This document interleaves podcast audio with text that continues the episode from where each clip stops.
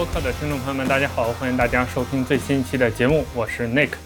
这期又是可以听的新玩意儿环节啦，这是我们这个栏目的第二期节目。这期节目就是我自己一个人啦，楠楠去远程工作了，所以留下了我自己跟大家聊一聊近期我用过的一些比较有意思的数码科技产品。我们上期节目发了之后，我看有很多。网站的朋友在下面留言说，我还是想看那个图文版的新玩意儿。这里要跟大家说明一下，就是我们这个声音版的可以听的新玩意儿，它是我们那个新玩意儿图文栏目的一个衍生节目，这两个栏目相互之间是没有替代关系的。大家也可以看到，我们这个图文的新玩意儿栏目还在正常的更新，不管是作者版还是编辑部版，都有继续的给大家写内容。那我们现在听到的这个音频版的可以听的新玩意儿，其实就是因为我在做播客，并且我对这个数码科技产品感兴趣，而且据我对于我们这些节目的听众的了解来说。我发现市面上还没有特别多的关于类似的分享数码科技产品使用体验的播客节目，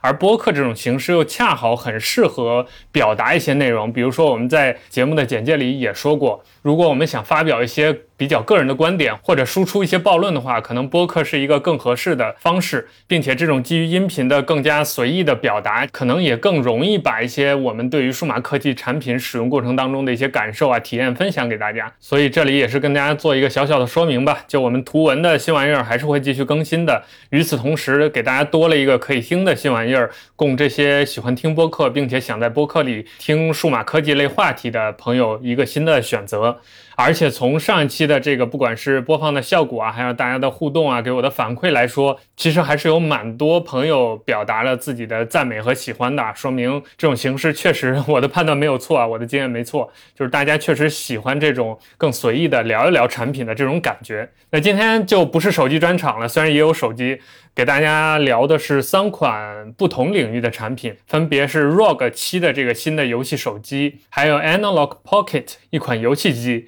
以及 Anchorwork 麦克风。这个也是我前两天有拍过影片，并且有写过文章的一个不错的产品。我想通过音频的形式再跟大家聊一些我之前没有说过的一些细节。好，那我们就先从这个 ROG 七的手机开始吧。上期节目大家如果有印象的话，我有提到啊，大家可能还记得，就是我一直有一个买游戏手机拿。来当一个主力机或者备份机的这么一个想法。那我上期节目里没有提的一点，就是我有这个想法，并且一直瞄准的买的目标，甚至差一点下单了。那个目标就是 ROG 六，就是上一代的 ROG 游戏手机。为什么我有这样一个想法，或者有这样一个选择的冲动？有一个大的前提，就是我非常喜欢 ROG 这个品牌。就虽然大家经常说 ROG 属于这种贵族品牌吧，信仰品牌，我发现我对于这种信仰类的品牌，都多多少少有那么一些额外的喜欢或者额外的偏爱。比如说，像我之前有公开表达过，我喜欢的一些品牌，像索尼啊、苹果。还有像 ROG，这都是 典型的信仰性质、有信仰加成的品牌，但我都蛮喜欢的。我现在在用的一个 Windows 的主力设备，Windows 的一个笔记本，就是一个2021款的 ROG 幻十六，所以我在买的时候也是奔着这个 ROG 这个品牌来买的。我上一部 Windows 的主力的笔记本电脑也是华硕的，是华硕的第一代的创 ProArt 吧，应该叫。就是第一代这个 ProArt 系列的笔记本电脑，所以我跟这个 ROG 可以说也算是缘分不浅了。那回到我们的主题，就之前我一直盯着想买 ROG 六，都差一点下单了。就现在这个手机都还在我京东的购物车里面躺着。然后腾讯的朋友联系到我说，可以给我一部 ROG 七，让我提前玩一下。我一听，哎，那这可以啊，这个我之前就已经盯着 ROG 六，差点想买了。有机会提前玩一下 ROG 七，那当然可以。所以我就跟他们要了一部。而且腾讯的朋友也很给力，给的我是最顶配的 ROG 七的版本，就是它带一个礼盒装，带一个酷冷风扇，第七代酷冷风扇的一个套装。这个后面我会给大家讲讲，它这个包装也是蛮有意思的。如果你熟悉 ROG 的这个游戏手机的产品的话，你有见过第六代的 ROG 手机，你会发现第七代和第六代在这个外观造型上其实没有特别大的差异，就整体的不管是正面的这个荧幕的部分，还是背面的，就是一般就是游戏手机做差异化、做个性化最多的这个背板的部分，其实都差不多。包括它整个用的这个线条啊、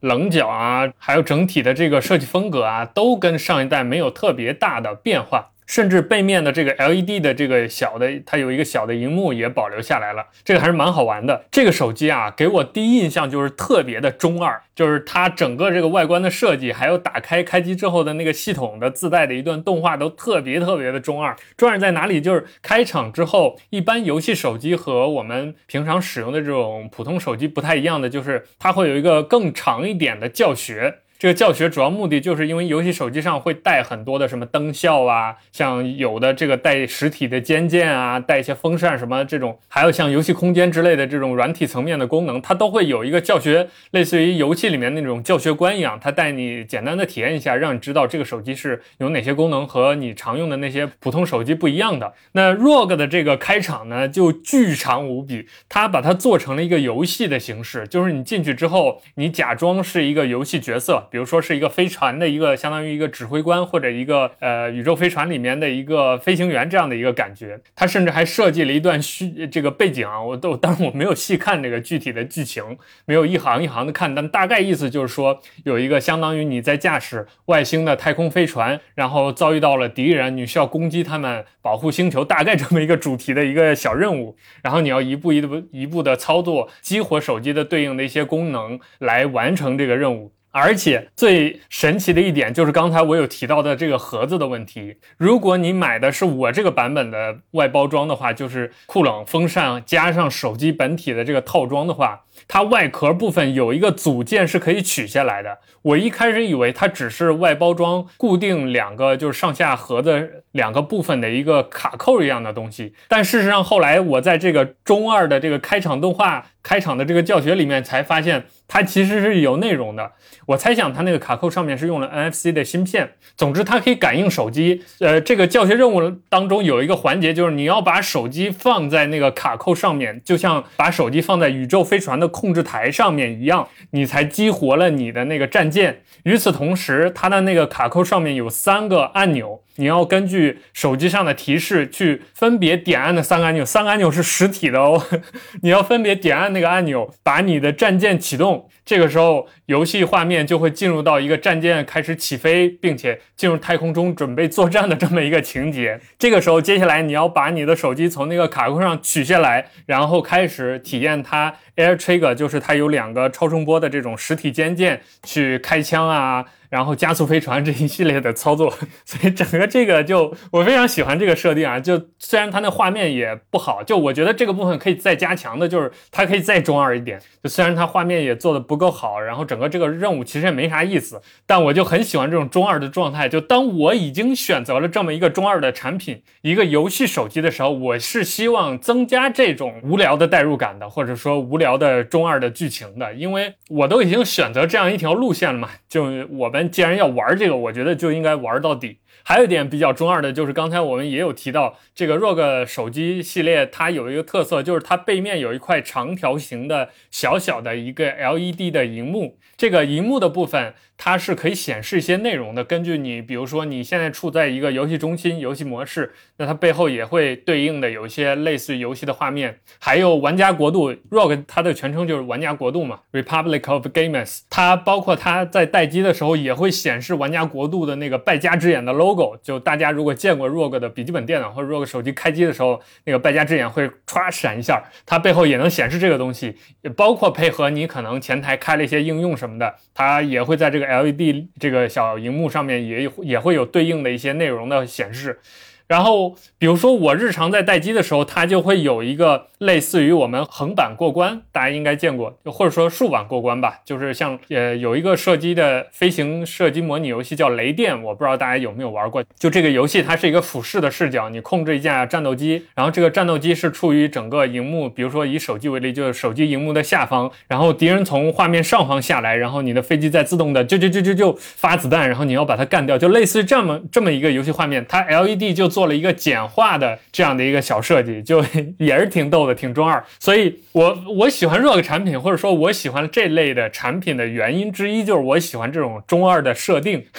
就是还是那句话，就你已经选择了这条路线，你就应该中二到底。我觉得这个味道才是对的。呃，然后还有外观上的一点是，这个手机的充电口是在侧面，它也是为了配合后面我们要聊到的它酷冷风扇呃的一个设计。就它整个包括你在玩游戏的时候，大部分。分，因为游戏手机预设用户大部分操作是横屏进行的嘛。如果游戏手机它的充电口像其他手机一样是在底部的话，那你横过来其实是有点挡手的嘛。所以它干脆就全做在了侧面，就只有一个充电口是在侧面。我一开始第一次充电的时候还没找到，后来我一摸才发现在侧面。好，那关于这个手机设计的部分，我们就聊到这儿。接下来我想聊的一点是这个游戏手机的系统，这是我对这个手机其实非常非常欣赏，或者说非常非常满意的一个点。满意在哪里？满意在它并不是大家传统印象当中那种花里胡哨的系统，或者说它有花里胡哨的那一面，但你可以改。改完之后，它能还原到百分之七八十的原生 Android 系统的那种状态。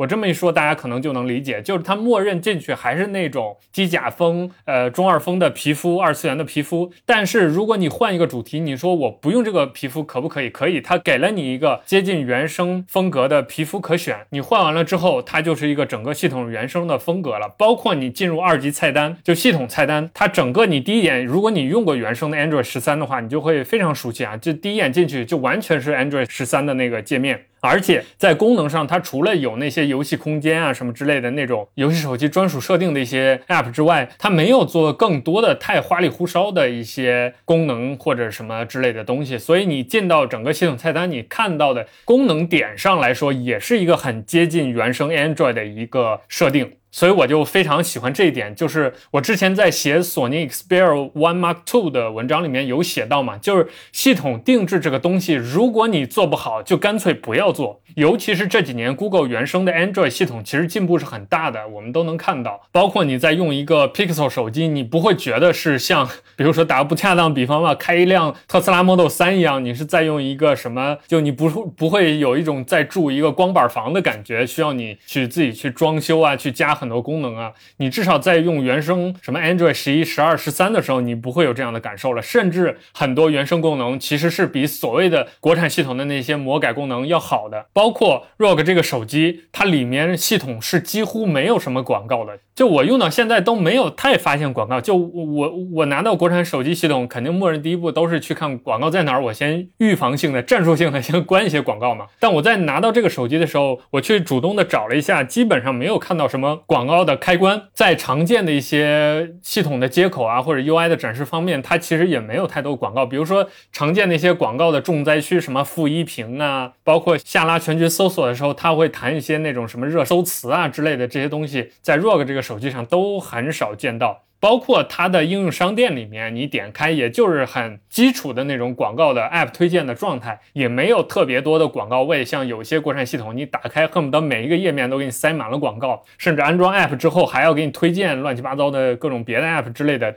ROG 这个手机都没有，所以这是让我觉得非常好的一点。以及还有一个我要重点夸一下的，它甚至把 Android 十三那个统一图标风格和基于背景取色的那个功能都保留下来了。这个功能我。不知道我们听众有多少人用过或者是了解啊？就是 Android 应该是从要么从十二，要么从十三吧。有的这个功能就是它系统呃，相当于 Google 给了开发者一个统一的图标的 API，你只要是根据这个规范这个 API 来写的图标，它就会原生自适应用户的一些设定，比如说它有统一的颜色，然后统一的用户设定为圆角，它就是圆的；设定为方的，它就是方的，它会有这样的自适应的一些变化。还有包括系统会基于用户现在使用的这个 wallpaper 这个这个壁纸的设定，它自己去取色，选了色，然后自动适配主题色，它会有这么一套这个 UI 层面的一个系统吧。ROG 的这个手机把这个都保留下来了，这是我就是甚至感到一点惊喜的吧。因为之前在聊游戏手机的时候，我也吐槽过，就是说游戏手机有机甲风我是可以理解的，但是你要考虑你做不到把任何 app，尤其是很多冷门的 app 都根据这个机甲风。做适配，那一旦桌面上有一些不适配的图标和这些机甲风的 icon 放在一起，就会特别的奇葩，特别的奇怪。所以 ROG 的这个手机因为保留了 Android 原生的这个特性，所以等于间接的也把这个问题解决了。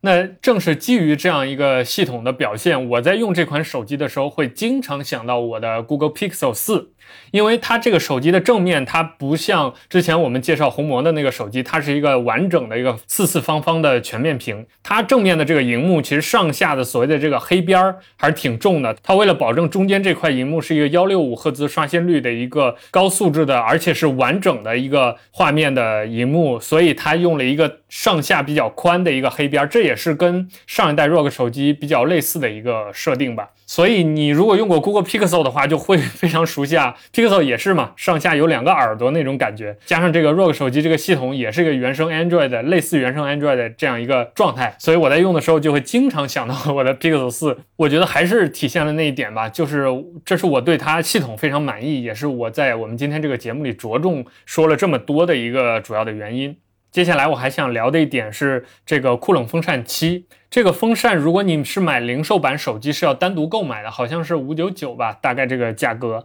这个风扇也是蛮代表 ROG 游戏手机传统的一个产品吧，因为现在这个风扇是第七代嘛，上一代 ROG 六这个手机的时候，风扇也是第六代，所以等于说风扇是在跟随手机的形态在变化、在进化的。它这风扇应该也可以说是目前最强的游戏风扇了吧。我觉得我这么说应该不过分啊，因为它有很多这个厉害的功能，我觉得也是很代表这个 ROG 信仰品牌的这种中二病的特性的。首先，它形态是一个就是一个手机风扇的造型，然后背后有卡扣卡在手机上面。因为前面我们介绍了这个 ROG 七，它的 USB Type C 的那个接口在侧面嘛，所以这个风扇也有与之对应的一个接口，也是在侧面的。然后风扇外部还有一个 Type C 接口，就是可以再套娃式充电啊，就是相当于你占用了手机接口。同时，我再给你一个接口，你可以再继续充电，这样一个套娃式设定，这是一点，就造型上没有什么与众不同的。但是比较特别的地方是，它有额外的四个肩键，而且是实体的。就 ROG 手机上的这个 AirTrigger 这个肩键的系统，它是超声波的，其实相当于还是触控的嘛。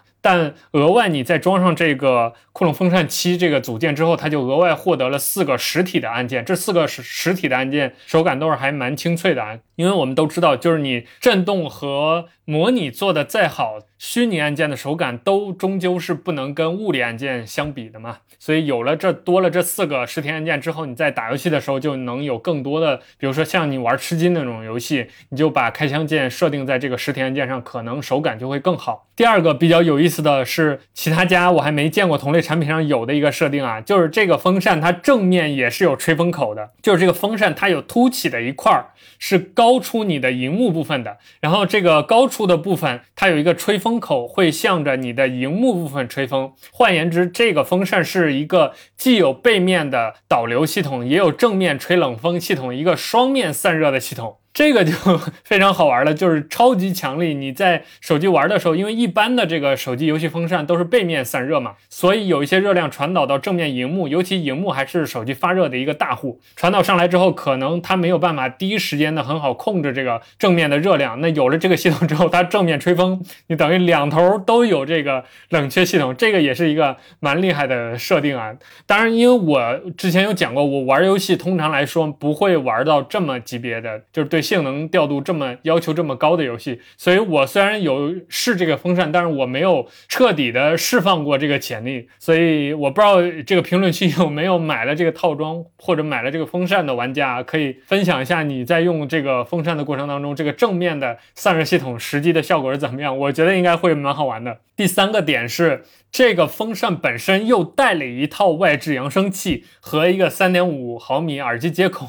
所以它等于是在游戏手机这个 ROG 七本来已经很响亮、很环绕立体声的这个音频系统的基础之上，又加了一个小音箱。所以你在获得手感部分和制冷部分的同时，还有额外获得了一个音箱系统。所以我觉得 ROG 可能第七代这个游戏手机它的精华不是手机本体，而是这个风扇。真的，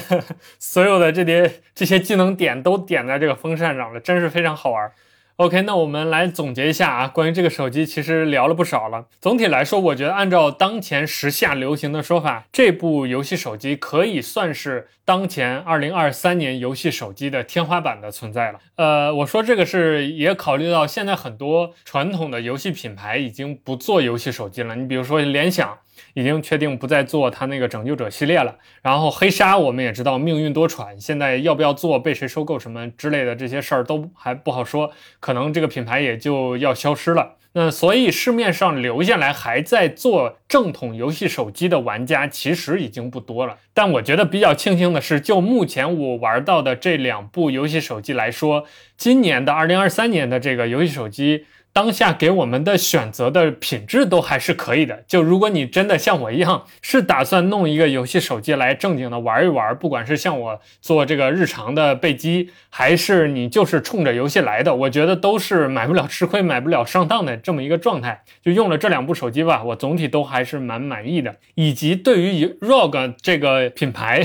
啊，我喜欢的信仰品牌，接下来会怎么规划他们的游戏手机的发展方向，我也是非常关心的。啊，因为即使现在还有玩家在做这个东西，但我们也可以隐隐约约的发现吧，就是虽然游戏笔记本电脑是一个越来越好的市场的存在，但是好像游戏手机并不是一个正确的方向。就或者说，真正就虽然大家都喊着玩原神要不掉帧呀，要不能发热啊，但是如果你真的让一个玩家去花一个。三千块钱、五千块钱、六千块钱，让他这三千、五千、六千里的百分之八十的钱，主要购买的就是纯游戏的功能点。这件事儿不是所有玩家或者不是大多数玩家可以接受的。所以我也很好奇，我的这个信仰 ROG 接下来会怎么做产品，包括它跟游戏腾讯游戏的这个合作会走到下一步会走到哪里，这都是我非常关注的。好，那我们第一个要聊的这个关于 ROG 游戏手机的这个产品，我们就聊到这里。接下来我们接着聊游戏啊，聊一聊这个我刚刚入手的 Analog Pocket 这个游戏机。Analog 这个游戏机，如果我们听众里有少数派会员的话，你可能有注意到，之前我们是有写一份专门的少数派报告的。这个少数派报告的名字叫做《在捏一世纪再造一台 Game Boy》。是田石老师写的一个系列的文章，非常详细，好像有大概十篇左右的一个篇幅吧。然后每一篇里有都有至少两三千字的内容，等于说很详细的把这个。不管是这个产品本身，还是模拟游戏机的历史，讲得非常细致，当中有很多很有意思的故事。所以这个报告里有写到关于 Analog Pocket 的一些什么体使用体验的部分啊之类的，大家就去看现有的图文吧，我就不在这里浪费大家时间再重复一遍了。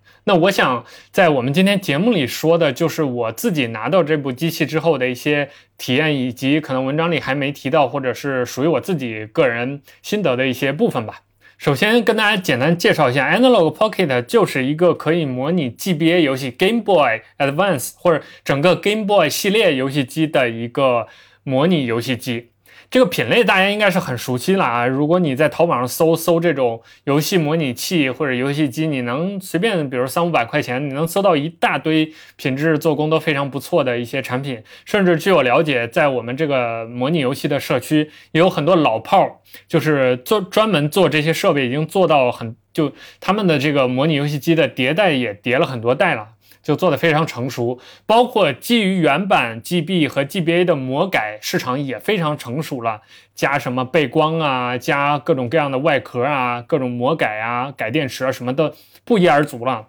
那其实我们这个部分的重点就是讨论为什么我要花两千多块人民币去买一个三五百块钱在其他地方就能买到类似体验的一个产品，或者说为什么要花两千多块钱买 Analog Pocket 这么一个超贵的游戏机？而且只能玩 Game Boy 系列的游戏，因为你要知道，其他这种模拟游戏机可以模拟很多的品类，不光是 GB、GBA，什么 PS、呃 NES、土星、街机都可以模拟。但是我却花了两千多块钱买了一个只能玩 GB 游戏的一个设备。呃，首先要说的一点就是，我拿到的这款 Analog Pocket 是一个白色的。据我所知，这应该是国内为数不多的白色的机器。就我现在，比如说在闲鱼上面，或者在一些社区里面，还没有见到什么人晒自己的白色机器，包括。呃，田石老师他拿到的是国内第一批的 Analog Pocket，他当时买到的还是黑色版本，那个时候白色应该还没有出吧？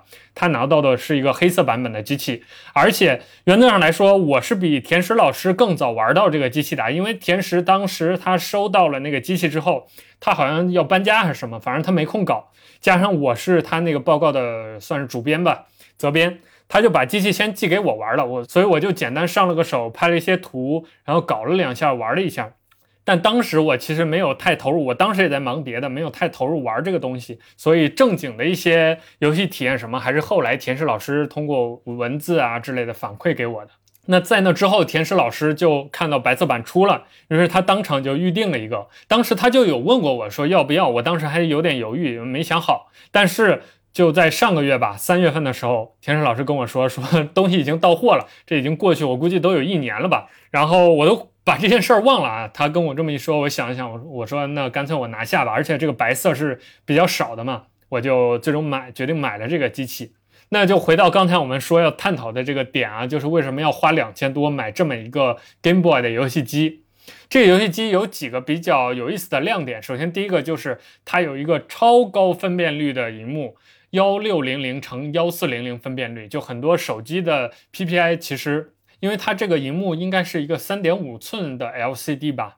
就换算成 PPI 的话是六百一十五，其实就是到目前为止，即使索尼的 Xperia One 系列应该都没有达到这个这么高的 PPI 的密度，而且呃，可能有的玩家知道，GB Game Boy 它原始的分辨率是幺六零乘幺四四，所以等于这块荧幕是一个。整十倍分辨率与原始 GB 的分辨率的这么一个产品，这个也为它就是更好的展示 GB 的这个游戏的一些画面的比例啊，包括后面我会聊到它模拟 GB 的一个呃复古的一个显示效果、色彩效果，其实也算是在硬体层面打了一个基础。那第二点就是这个游戏机它是有原版的。呃，那个 GB 卡带的接口的，换言之就是你是可以插 GB、GBA 以及那个烧录卡在后面，就像你当初玩 GB 游戏一样去玩它的。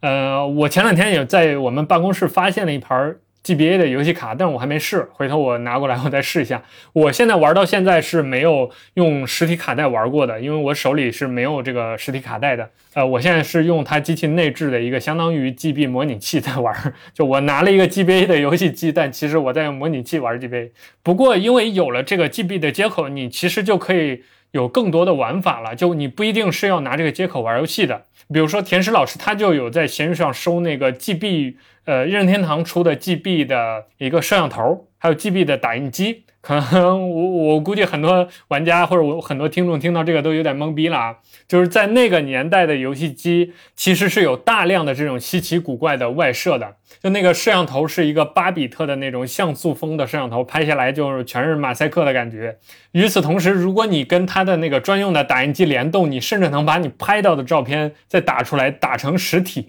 就特别的逗。包括这个 GB 接口啊，配套其实有很多的周边，你在闲鱼上搜是能搜出来很。多玩的东西的，而且你只要不追求什么收藏级啊之类的，价格都不贵，一般都是两三百块钱之类的，最多三五百块钱就能搞一个，所以拓展出了很多玩法。这个东西其实就是很多那种三五百的模拟器类的呃游戏机所做不到的了，因为那些游戏机它只有那种软体层面的模拟效果。它是不能从硬体层面去插卡，像你当初玩那个 GBA，真的像玩 GBA 游戏一样去玩这些东西的，这就是 Analog Pocket 可以说一个优势吧。这个游戏机呢，它使用的这个系统叫做 FPGA Film Program Gate Array，呃，可以翻译成现场可编辑逻辑门阵列。它这个东西说听上去很复杂，简单来说，它就是用硬体的方式去模拟电路。什么意思呢？就是包括整个 Analog 这家公司，就是做这个游戏机的这家公司，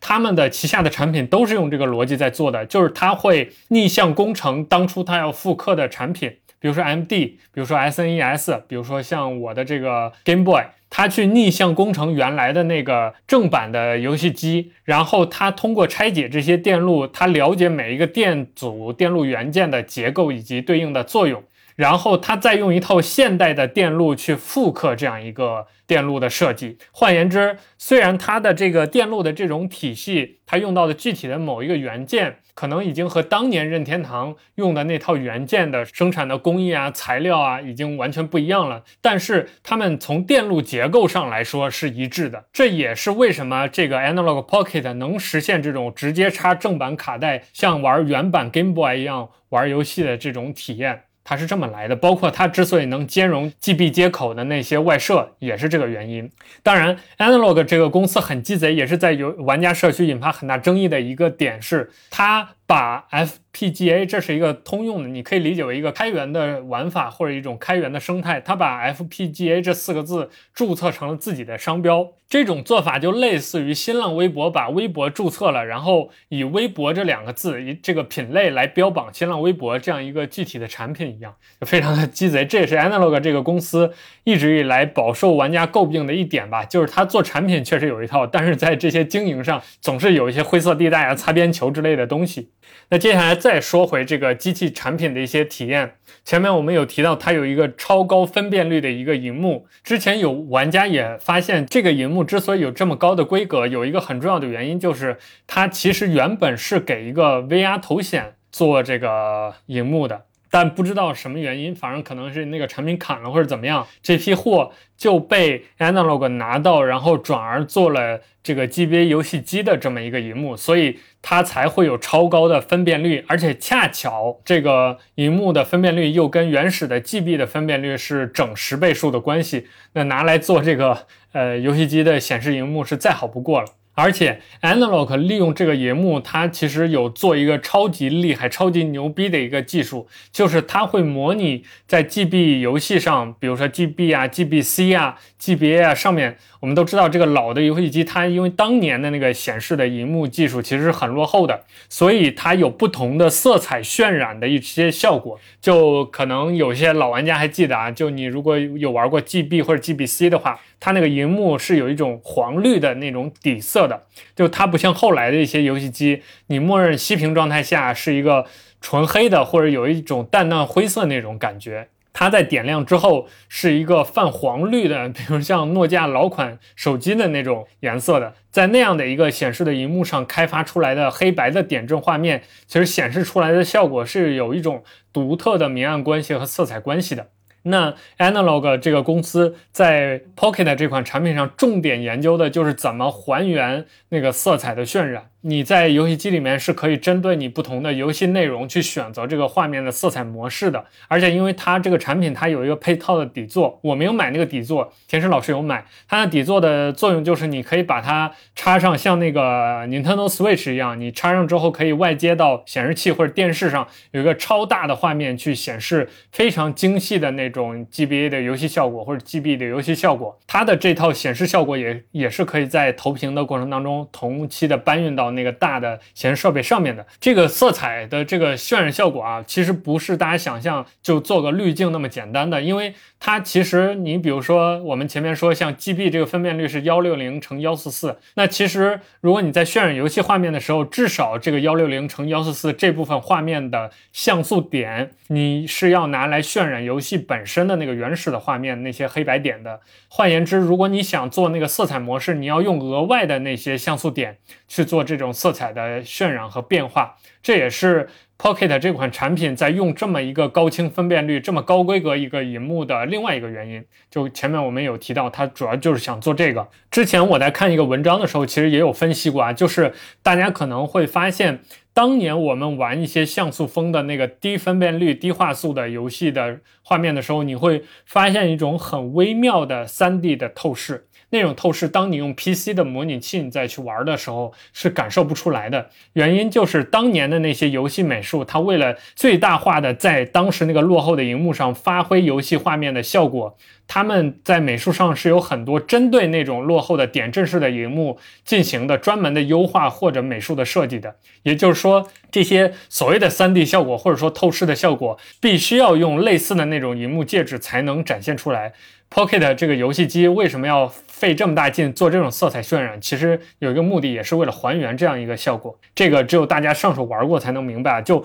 我有对比过。比如同样用 GBA 模拟器，同一个游戏，同一帧画面，在游戏机上看和在电脑上看，在电脑那个 VBA 模拟器里面看，简直就根本就不是同一个游戏。那个电脑上的画面，从色彩到透视感都非常非常拉近。就这个游戏，你如果玩过游戏机上的版本，你再回去玩电脑上，你是根本玩不下去的。这种感觉差距非常大。那除了画面，还有一点是声音，这也是这个机器专门针对老设备的一个模拟。就是大家都知道，老设备除了画面不好，那个荧幕素质不好以外，他们的原版的扬声器其实都很弱鸡，就基本上听个响的那种程度。但是，呃，因为 Pocket 已经是一个现代的机器，它理论上是能播放很好听的声音的。但是呢，呃，Analog 这个机器为了模拟当初那种所谓情怀的效果吧，就有一个还原。级别音效的一个选项，就你可以选择 high quality 的一个音质，也可以选择 original 的一个音质。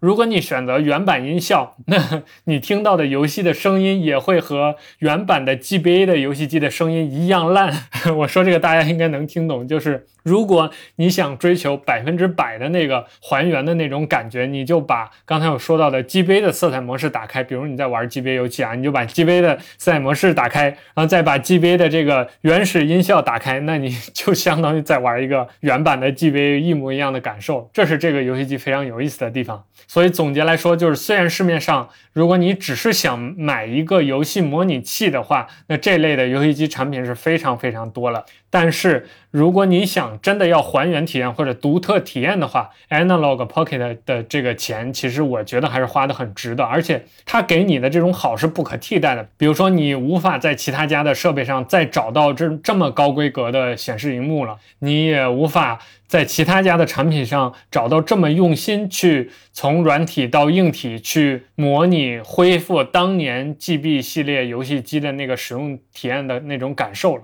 这些都是这个游戏机非常独特的地方。好，那聊完了游戏机，我们再来聊聊今天的第三款，也是最后一款产品，就是 Anchorwork 的这个 M650 的麦克风。这款产品其实我最近聊了非常非常多啊，大家有在首页看到我写的文章，然后后来我们还专门带着它外拍拍了一条影片，跟大家展示很多使用的功能或者是细节。原因就是，当然一方面是因为我们就在卖这个麦克风了，所以我们自产自销，自然要推荐一下。那另外一方面就是我个人来说非常喜欢这个麦克风，不管是它的设计、它的造型，还是里面的一些功能，都是我近期觉得不错的一款同类的产品吧。因为我之前大家都知道，我们一百小时后请叫我播客主理人这个教程里面，我们也讨论过很多次类似的这种产品，包括一些。麦克风产品的推荐，包括我个人之前也在我们播客群里表达过，就是说我也有买这类产品的意愿。所以，当我们的电商部门同事直接搞到了这个产品的代理权之后，那我觉得就相当于直接帮我解决了我的问题，也帮我解决了我工作当中的很多问题。所以在今天这个节目里，我就再从我个人的角度，纯个人的角度，再去分享一些我对于这个产品的一些看法。呃，为什么我非常喜欢它或者非常推荐它？有几个原因。第一个就是我觉得这个产品的形态非常的方便。啊，当然在这里再介绍一下啊，如果有的听众朋友还不知道这款麦克风是啥的话，它就是一个分体式的麦克风。如果你经常看 B 站博主拍影片的话，你会经常见到博主们呃领口带一个无线的麦克风，讯号的发射端也就是麦克风本体可以挂在领子上，它是一个移动的。那接收器的部分你可以挂在相机上，或者直接放在充电盒里等等，或者连接在手机上作为一个接收端，它就是这么一款产品。啊，我非常喜欢这个产品的这种形态，主要的原因。因是它是可以当做一个独立工作的录音机来用的，这是我之前在其他的推荐里面没有特别强调，但我想私下非常强调的一件事情，或者说我看中这款产品，并且自己也想买的主要原因就是这个，因为它非常的方便，就是它完全可以当一个独立工作的录音机来用。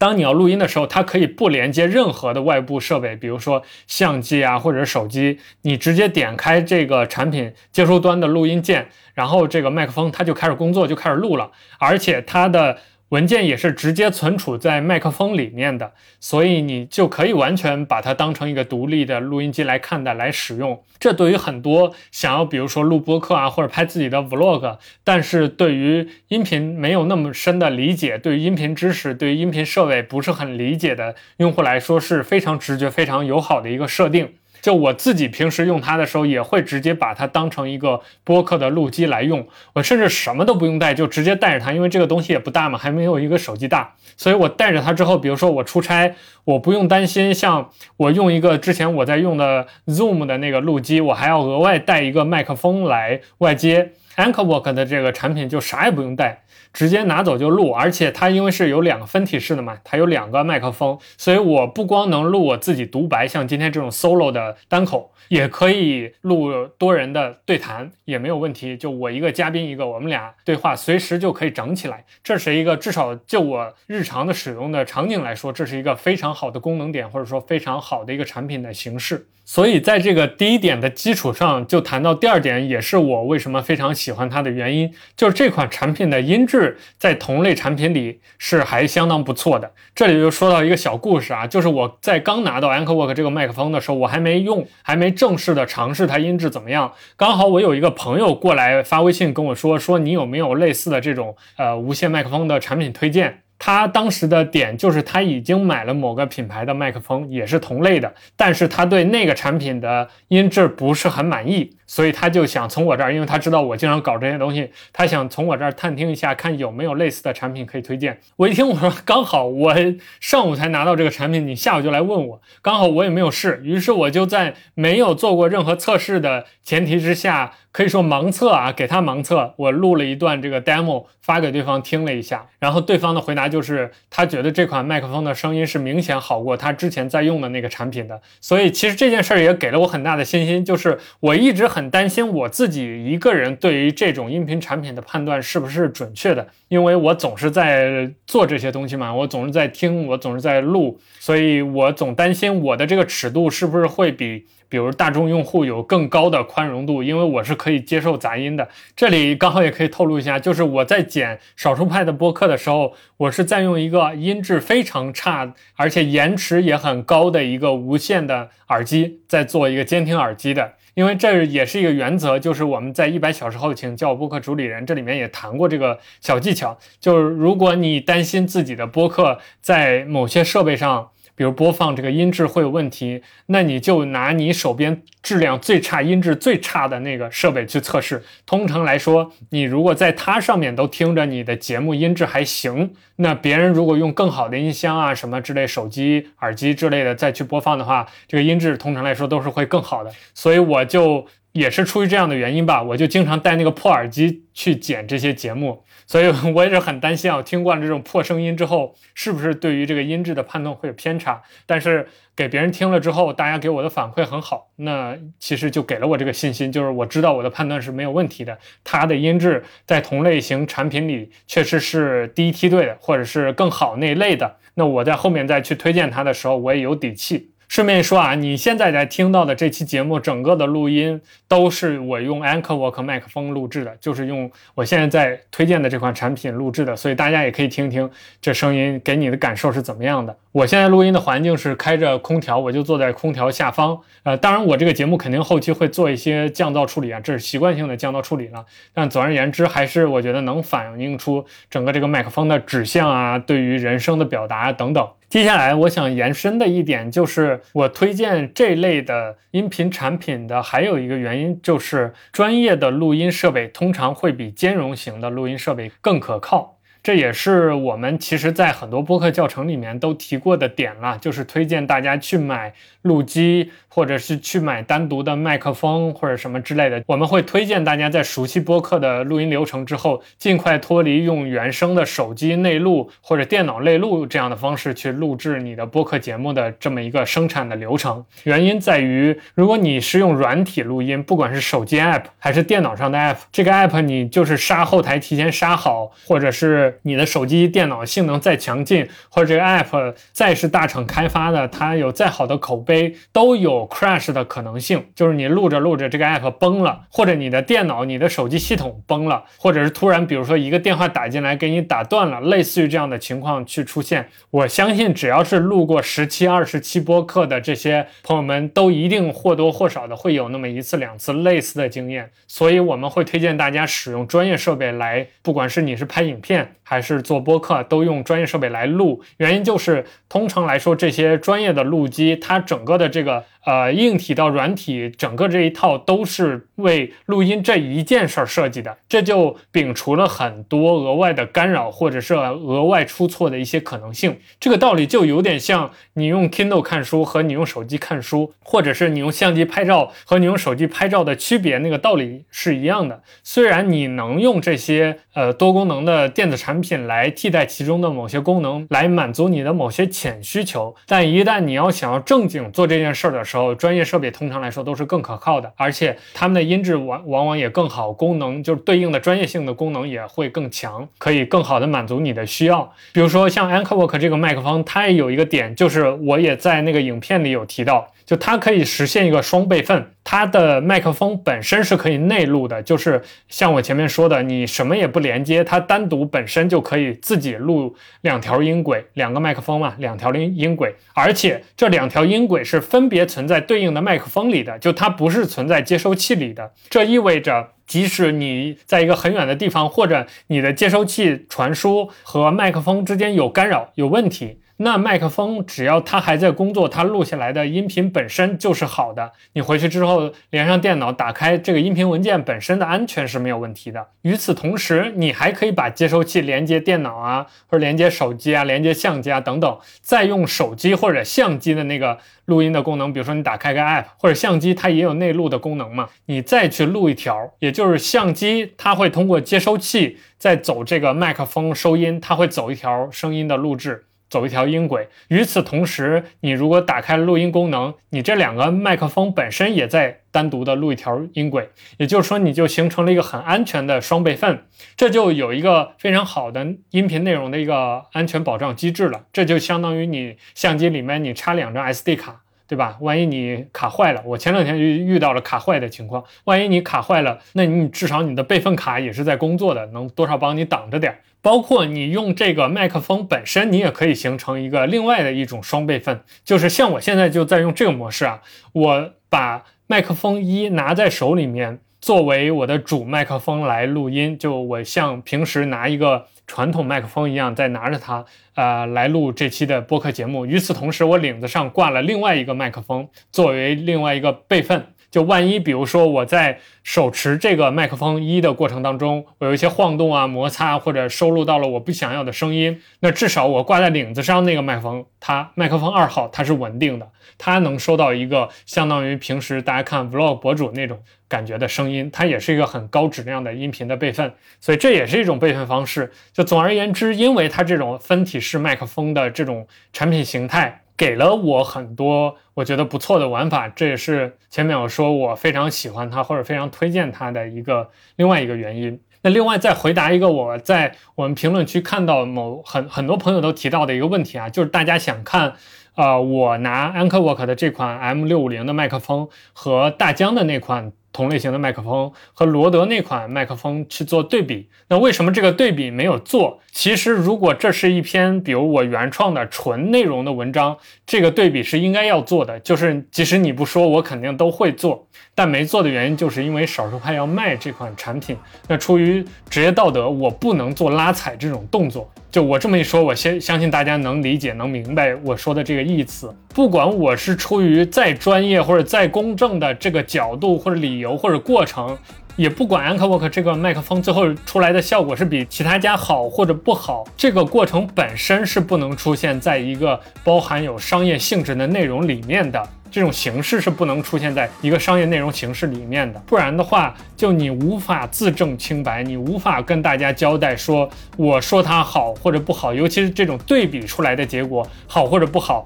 是出于我的公心，而不是因为我要卖它。我这么一说，大家应该能理解。所以，虽然包括我们今天可以听的新玩意儿是一个非常个人化的一个表达了，我们也说我们是可以输出暴论的，而且我们前面那期包括上面的节目，大家也都听到这个风格了。但是因为这个节目还是少数派的节目，而且这个麦克风和少数派有利益相关，所以我不能公开的做这种拉踩的动作或者是评论。所以这就是我对于 Anchorwork M650 这款麦克风总体的一些体验的感受的补充。也希望能多多少少吧，帮关注这款产品或者关注播客制作，想要买一款麦克风，想要试一下的这些朋友，多少有一些解惑或者是回答的作用。OK，那以上这些内容就是我们今天第二期可以听的新玩意儿的全部内容了。我们今天聊了一个游戏机，聊了一个手机，还聊了一个麦克风产品，我觉得还是搭配的挺丰富的啊。但其实还有一些新的产品我也在用，包括也想在未来的节目当中跟大家聊。上期节目我看有朋友留言说想看 Surface 的横屏，我其实已经在筹划了。刚好我们编辑部有几个编辑同时在用不同款型的 Surface，我想试试看能不能传大家一期，就分别聊一聊自己的这个 Surface 的体验。所以，如果我们的听众朋友们想了解哪款产品，比如说它的上手体验，或者你在使用当中有哪些困惑，想让我们来趟坑，都欢迎你在少儿派的会员社区或者评论区点名。我只要看到，并且我有能力能拿到这些产品，或者是上手这些产品，或者联系到在用这些产品的同事和朋友的话，我都会尽量的满足大家，给大家做内容，回答大家的疑问。好了，那这期节目就到这里。感谢大家订阅和收听，我们下期再见，拜拜。